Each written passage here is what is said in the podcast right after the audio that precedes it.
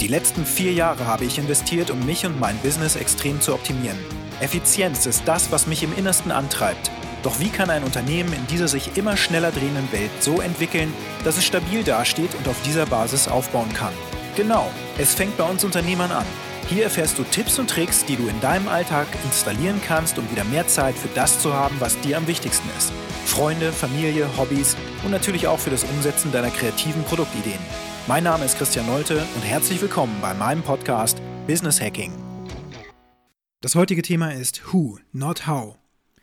Wir als Unternehmer sind super gefährdet, alles selbst zu machen. Und eins der wichtigsten Learnings in den letzten Wochen ist, dass es ganz, ganz wichtig ist, die richtigen Leute für den richtigen Job zu finden.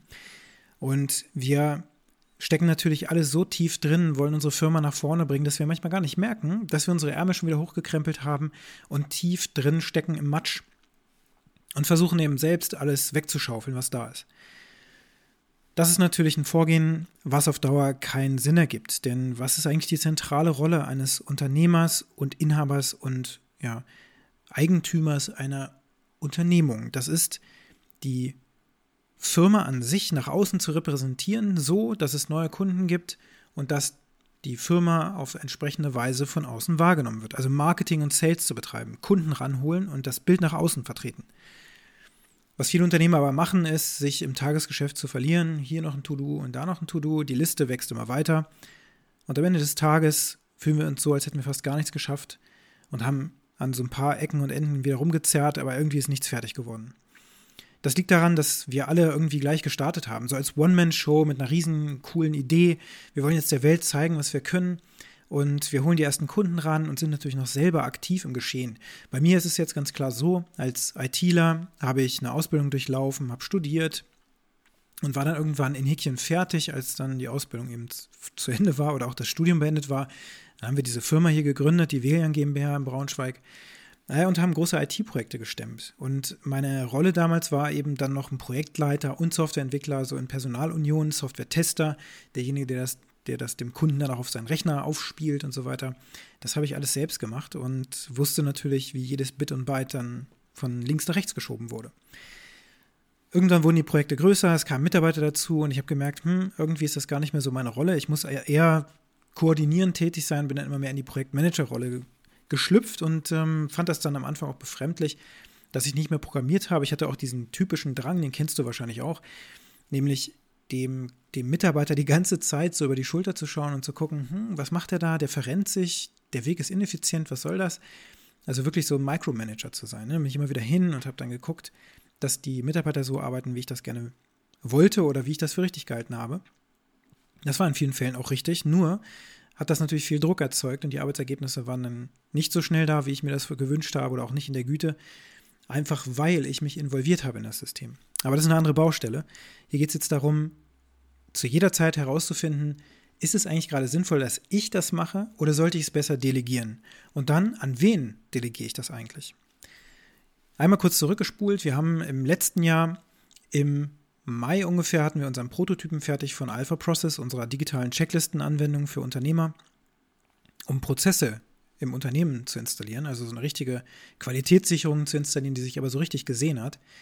Ähm, dieses Tool haben wir als sogenanntes Minimal Viable Product entwickelt. Also so ein kleiner Prototyp, der dann so reif war, dass man es der Welt pr präsentieren kann, gucken kann, wie reagiert der Markt darauf, ist da überhaupt ein Markt, funktioniert das. Das hatten wir so ungefähr im Mai fertig und haben dann angefangen, ähm, uns zu überlegen, wie kriegen wir das an den Markt. Meine Strategie war Social Media Marketing. Alle Unternehmer oder viele Unternehmer sind auf Instagram oder Facebook zu finden. Also haben wir Online-Kampagnen erdacht, die eben auf diesen Plattformen ausgespielt werden. Und dazu kann man sich dann den Facebook Business Manager anschauen.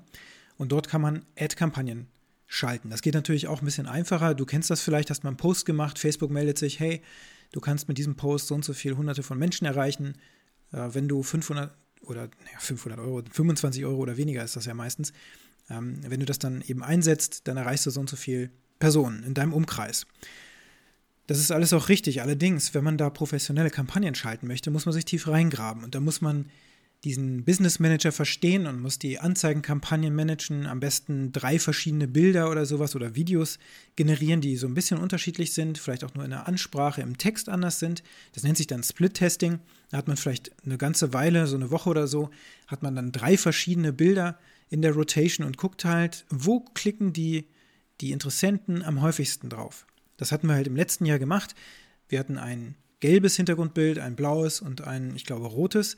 Und mein Tipp war so, hm, das rote Bild wird so ganz gut gehen. Das war falsch. Auf einen roten Knopf drückt dann doch keiner so besonders gerne. Das heißt, wir haben dann nach drei Tagen herausgefunden, da klickt fast niemand drauf. Ich glaube wirklich nur zwei Klicks oder so. Bei den anderen hatten wir aber hunderte. Okay, wieder was gelernt. Das heißt, am dritten Tag eben einfach dieses rote Bild deaktiviert, die anderen beiden Bilder weiterlaufen lassen und geguckt, welches dieser beiden Bilder kriegt mehr Klicks. Ist es signifikant höher, dann schalten wir wieder eins ab und so weiter. Und da muss man von Woche zu Woche im Grunde neue Inhalte generieren, damit sich diese Anzeigenkampagne nicht totspielt. Also habe ich als das Produkt, was ich als Projektmanager definiert habe, ich habe die Anforderungen vorgegeben, habe das hier entwickeln lassen von einem dreiköpfigen Team. Ähm, wir haben das testen lassen von zwei weiteren Mitarbeitern, die die hier ähm, arbeiten und die das Feedback dann geliefert haben, ob das im täglichen Alltag dann funktioniert, weil wir natürlich auch Alpha Process selbst einsetzen für unsere Prozesse.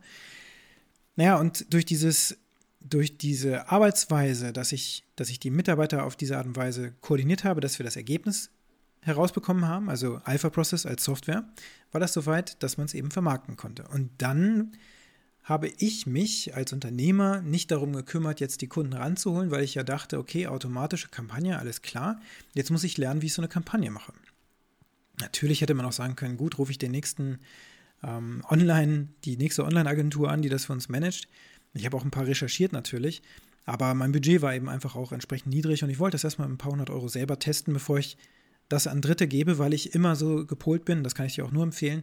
Versuche erstmal zu verstehen, wie das, was du in Auftrag gibst, grundsätzlich funktioniert und wie aufwendig das wohl ist.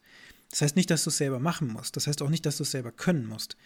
Es heißt aber, dass du ein umfassendes Verständnis davon haben solltest, was du an andere delegierst. Das ist ein kritischer Erfolgsfaktor.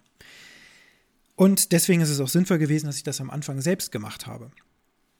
Es war aber nicht sinnvoll, das über Monate hinweg zu tun, obwohl das dann auch fast schon wie so eine Art Sucht war. Also als ich nach zwei Tagen dann diese Anzeigenkampagne laufen hatte, war das schon ganz spannend zu sehen, als ich dann abends zum ersten Mal auf dem Handy die Notification bekam, so, da hat wieder jemand drauf geklickt und eine Live-Demo bei uns gebucht. Das war cool. Und äh, wir hatten am Anfang so 12 bis 15 Leads am Tag äh, mit einem geringen Budget. Also es hat super funktioniert und dann irgendwann gab es, glaube ich, einen Feiertag und äh, zu dem Zeitpunkt ist dann plötzlich alles in den Keller gerutscht. Ich habe mich gefragt, verdammte Tat, was ist denn jetzt passiert?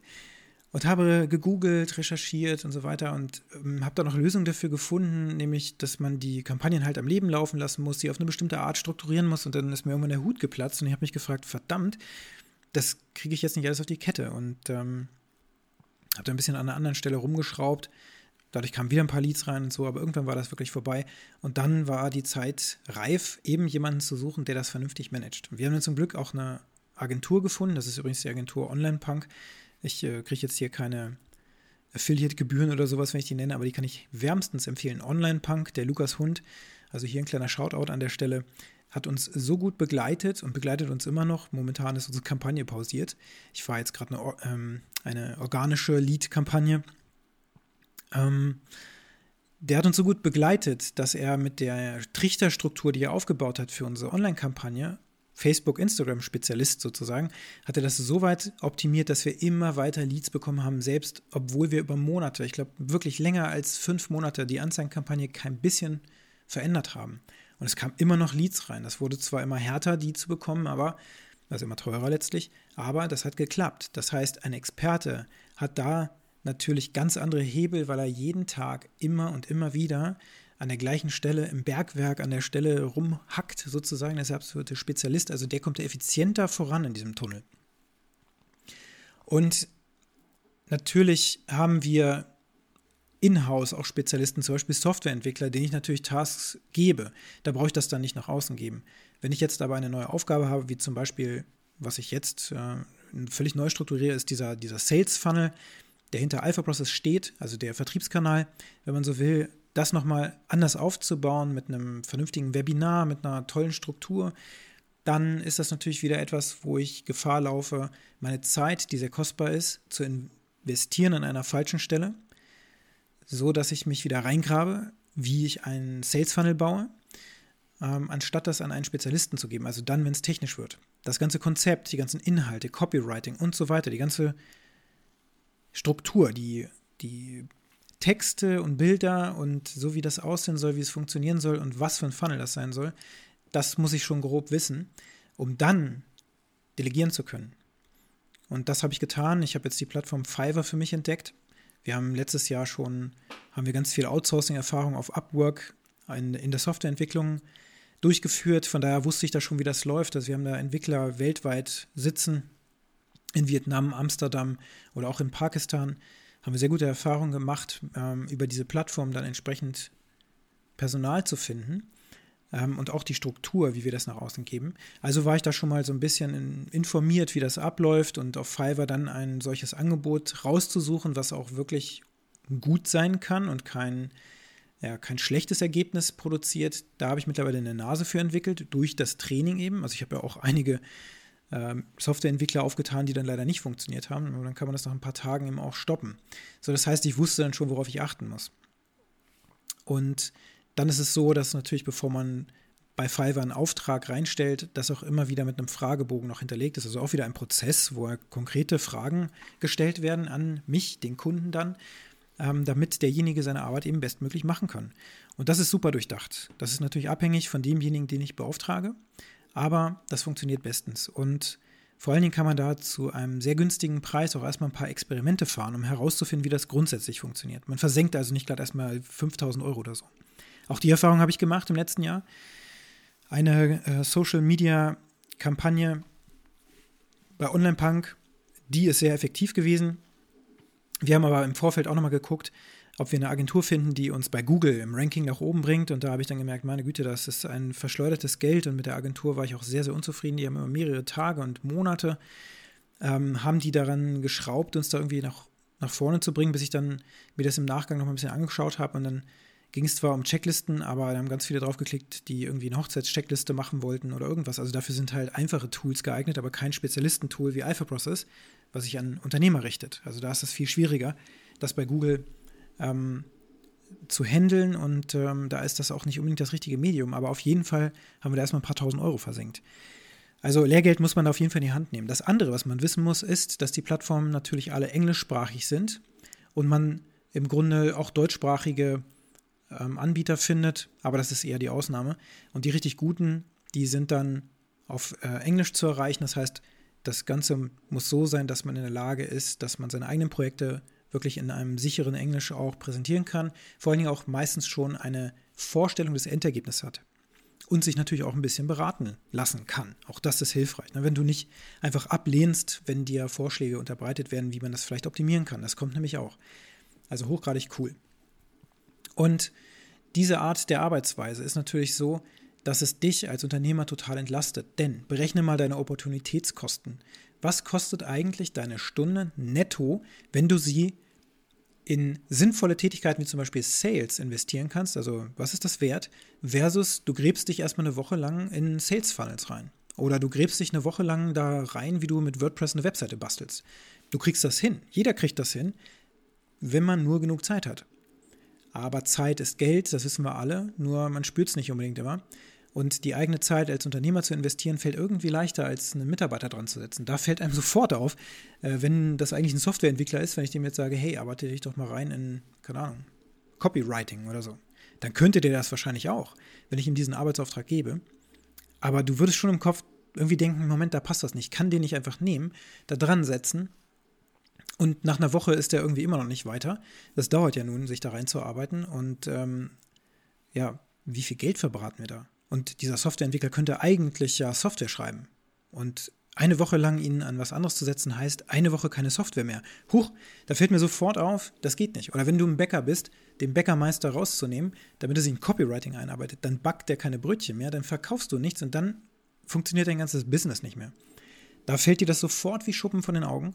Aber wenn, der, wenn du deine eigene Stunde nimmst, fällt dir das einfach mal gar nicht auf. Also im Grunde müsstest du noch mal kurz auf dem Zettel aufmalen, welche Rollen führst du eigentlich aus Und wo ist denn das eigentlich sinnvoll, das zu investieren? Und wo kannst du jemanden finden, der das für dich macht? Also eigentlich, und das eigentlich streichen wir mal, immer dann, wenn eine Aufgabe zu dir kommt, wenn ein Projekt in deinen Kopf kommt, was du umsetzen möchtest, dann fragst du dich in nächster Instanz sofort, wer kann das für mich machen? Und das ist schon das Learning für heute. Das ist dein Business Hacking und ich wünsche dir jetzt viel Spaß damit, immer wieder darauf zu achten, wer und nicht wie. Who, not how. Herzlichen Dank, dass du dir diesen Podcast angehört hast. Und wenn er dir gefallen hat, dann teile ihn gerne. Bewerte mich mit 5 Sternen auf Apple Podcasts oder Spotify oder den anderen Podcast-Plattformen. Und wenn du gerne Kontakt mit mir aufnehmen möchtest, dann kannst du das natürlich sehr gerne tun. Ich freue mich darüber. Geh einfach auf alphaprocess.io oder eben auf Twitter oder LinkedIn. Dort findest du mich natürlich selbstverständlich auch. Und jetzt wünsche ich dir einen produktiven und angenehmen Tag.